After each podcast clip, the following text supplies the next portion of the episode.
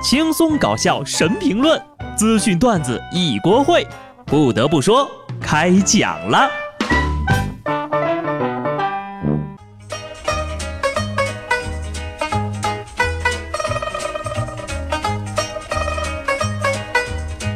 Hello，听众朋友们，大家好，这里是有趣的。不得不说，我是机智的小布。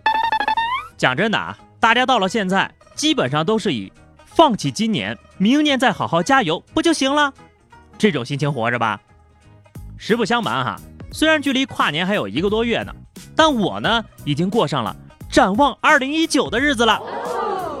年轻的时候吧，就希望自己能在事业上大展宏图。现在呀，我就希望每天能够正点下班。听说那个福布斯排行榜又更新了，我去看了一下前几名哈，变化还挺大的，还好没有影响到我的排名。虽然我并没有上榜啊，但这并不影响我继续快乐的工作。毕竟又到了年终考核的时候了，耽误什么也不能耽误工作呀。估计下面这位老哥也是这么想的。近日呢，一位盗窃老手流窜在全国各地盗窃门面房，到马鞍山作案之前呢，不小心把右手给摔骨裂了，但是这并没有阻碍他前进的脚步。被警方抓着的时候，他说了：“哎。”这点伤不能耽误我的工作呀！我要挣钱呀！果然呢，还是给自己打工的最拼了。今年的敬业福非你莫属了。重伤不下火线，这是什么精神？在这么敬业的小偷面前，我都羞愧的低下了头啊！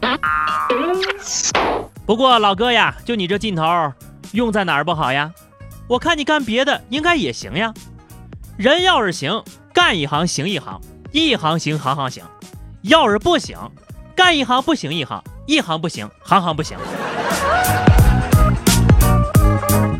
工作可以努力，但也不要为了工作就不要命了。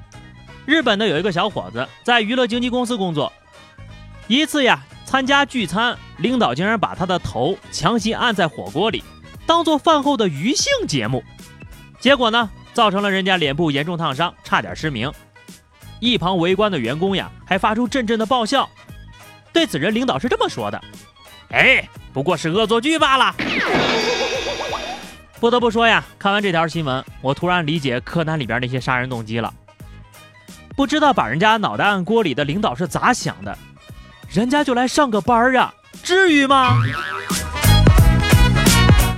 涉事小伙遭受到如此严重的职场霸凌之后，近乎崩溃。考虑提起刑事诉讼，都这样了，还只是考虑诉讼，这以后都得有阴影吧？再也不敢吃火锅了吧？跟如此美味的食物说拜拜了，心理伤害是不是又重了？不过呀，咱也没什么脸吐槽人家，就咱们去年那个年会爆摔表演人员导致骨折的领导，也没好到哪儿去。对了，我想替大胖打听个事儿啊。听说川蜀女子结婚不要彩礼，是真的吗？如果真能不要彩礼的话呢？大胖想再商量商量，女方家出点嫁妆行不行？这两天呢，重庆一家饭馆里，一男一女一对小情侣干起来了。据说呀，当时争执的原因就是嫁妆问题。这男的呢是外地人，要求重庆的女方出几十万的嫁妆，并说呢是老家的规矩，关乎面子问题。姑娘觉得呢，爸妈已经很不容易了，不应该有嫁妆，两边就吵起来了。重庆妹子能惯这毛病吗？掏出一叠现金，啪就甩在男的脸上了。不得不说呀，得亏姑娘出门带钱了，要不然呢就得泼火锅了，那玩意儿多烫手啊！所以姑娘们呢，出门在外呢一定要带现金，哪怕是一块一块的，用钱抽人多爽啊！再说说这位小老弟儿啊，不厚道了啊，你是不是不太懂现在的行情啊？能遇上一个不要彩礼的，你就偷着乐吧，还管人家要十几万，咋想的啊？你想倒插门啊？这种人都是哪儿来的女朋友呀？下面这个就更厉害了，说二十九岁的小雪相亲遇到了三十岁小伙老钟，老钟请客吃饭就点了仨菜。白灼菜心、凤爪、奶黄包，饭后呢，老钟又买了电影票，并提出要 A A 制。当天晚上呢，小雪就收到了他的表白信息和五毛二的红包。你说这情况肯定要拒绝呀。结果呢，人家小伙子还回复呢：“你这么市侩是找不着男朋友的。”一顿饭，菜心、凤爪、奶黄包，我光听着就知道吃不饱，心疼这姑娘呀，想给她加个菜。还有啊，你说你发信息表白也就算了。红包给个五毛二，要饭的看了都要揍你，还这么市侩找不着男朋友，大哥呀，你这样的能找着女朋友，那才是真见鬼了。说到这儿啊，我都替那姑娘有点委屈。再说下面这个事儿呀，我就替自己难受了。最近呢，有网友拍视频爆料啊，在北京地铁站的入口，有一个大爷痛骂一个胖小伙儿。你这么胖，怎么不在家待着呀？挤什么早高峰啊？路人都看不下去了，而那小伙儿呢，全程都在低声下气的跟大爷道歉。我们胖子挤早高峰就错了？我们不用上班吗？我们会呼吸是不是都错了呀？这个视频呢，也是证明了我们胖子大都脾气好呀。我要是你就怼回去了。您这么老，不会在家躺着吗？想插队就直说。说到无辜中枪，下面这个更惨了。上礼拜啊，重庆綦江的王先生报警了，说自己在大街上正走着呢，被五个陌生男子强行摁住，并把头发给剪了。最后呢，抓到那五个人，他们交代呀，那天是喝多了，觉得对方留着长发太嚣张了，就给剪了。你们这五个。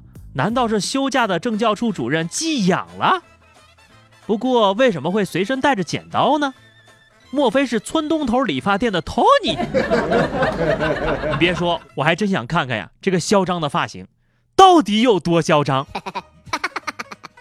长发上街被揍，胖子坐地铁被骂，这年头呀，出门还得整容了呀。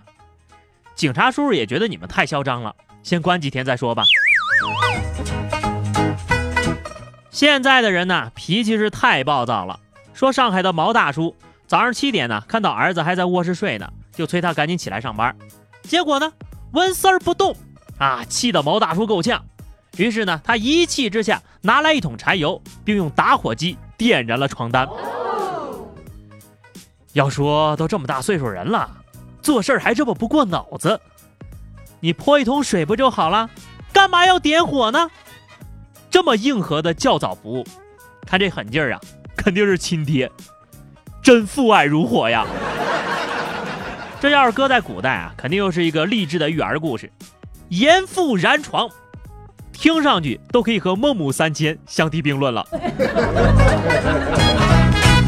好的，话题时间哈，上期节目我们聊的是将来哈，你愿意选择冰葬这种环保的埋葬方式吗？听友奋斗会说，其实我死了之后吧，我觉得。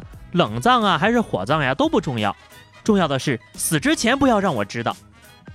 记住了，到时候呀，我一定通知你的家人，让他们提前告诉你。听友雪碧妹子说，这个问题有点扎心呐。如果有那一天的话，我只想体面的走，又是火又是冰的，是不是还要来个油炸的？得嘞，您要炸几分熟？本期话题啊，我们来聊一下，嗯，哎，这二零一八年就要过完了哈，单身的你找着对象了吗？说要减肥的你瘦了吗？没有的话呢，也来说说啊，你是怎么减肥失败的呢？欢迎大家在评论区吐槽哈，关注微信公众号 DJ 小布或者加入 QQ 群二零六五三二七九二零六五三二七九，来和小布聊聊人生吧。下期不得不说，我们不见不散，拜拜。